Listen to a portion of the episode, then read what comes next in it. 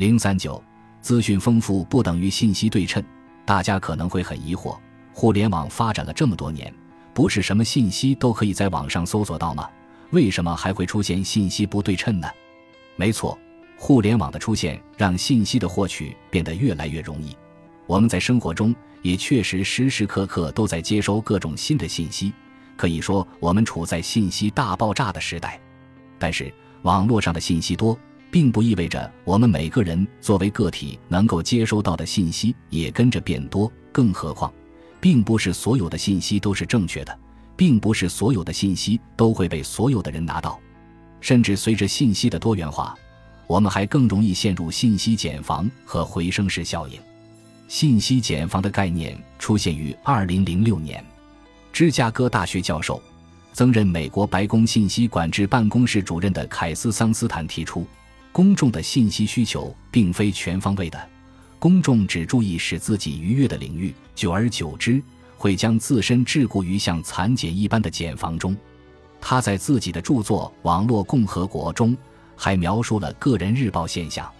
伴随网络技术的发达和网络信息的剧增，人们能够在海量的信息中随意选择自己关注的话题，完全可以根据自己的喜好定制报纸和杂志。每个人都拥有为自己量身定制一份个人日报的可能。当个人长期禁锢在自己所建构的个人日报中，久而久之，个人生活呈现出一种定式化、程序化，失去了解不同事物的能力和接触机会，不知不觉间为自己制造了一个信息茧房。作为一种商业信息服务，这种个人定制的需求被算法型咨询服务平台所瞄准。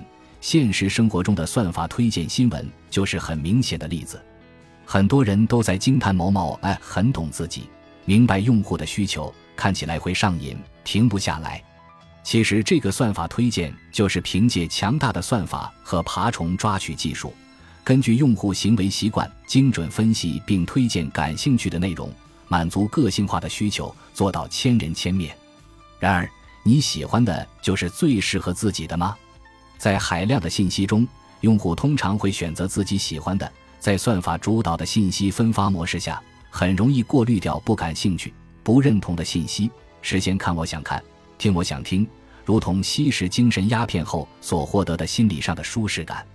久而久之，一直身处于自己乐意看到的内容池当中，所见所闻被 App 所控制，信息接受维度变窄，知识获取单一，对其他领域越来越陌生。便会很难接受不同的观点，行为习惯被自己的兴趣引导，在单调的信息中形成了特定思维习惯。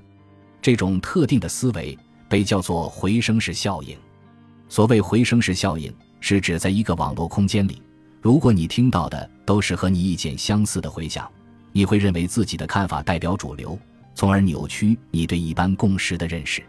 由于回声式效应。人们趋于与自己意见相同的人交流，同时结为群体。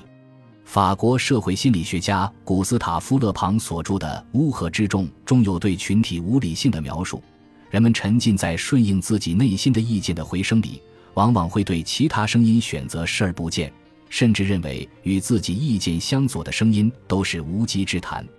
这样的群体有紧密的联系，不能轻易的被打散。因此。一旦进入自己的回声室，意见和信息就会越发倾向于一个极端。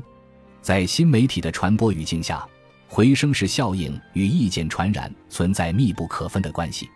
有关社交媒体的研究表明，在用户优先连接到与他们共享观点的其他用户时，会发生意见和情绪传染。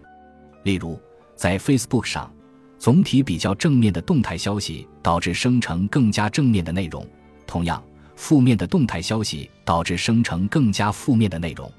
看到这里，相信大家对特朗普及其追随者为什么会一直不承认败选，是不是也能够有所理解了？由此可见，随着网络社会的来临，信息不对称不是在缩小，甚至是在加大。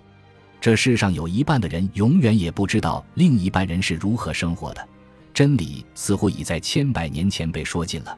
而试图打破次元壁、试图充当桥梁的人，却一直被嘲笑。